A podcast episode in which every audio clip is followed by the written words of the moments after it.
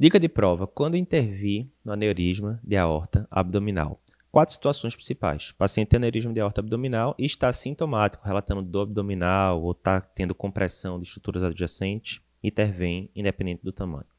Homens com diâmetro do aneurisma maior ou igual a 55 milímetros. Mulheres, a terceira indicação, baixo ponto de corte, porque mulher tem complicação com diâmetro menor. Então, maior ou igual a 50 milímetros, você já está intervindo.